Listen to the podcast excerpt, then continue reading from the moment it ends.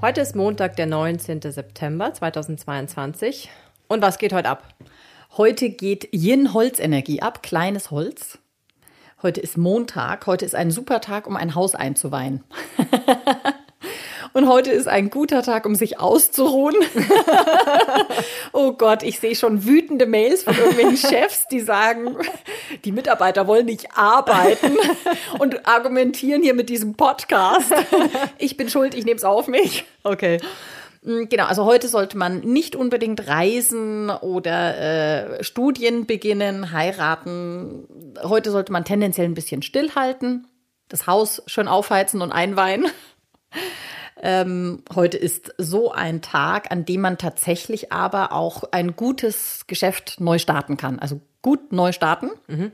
macht Sinn. Und man kann tatsächlich sagen, dass die Dinge, die man heute beginnt, sich multiplizieren. Solche Energien herrschen heute vor. Mhm. Also denkt darüber nach, was ihr multipliziert haben wollt und fangt damit an. Viel Spaß.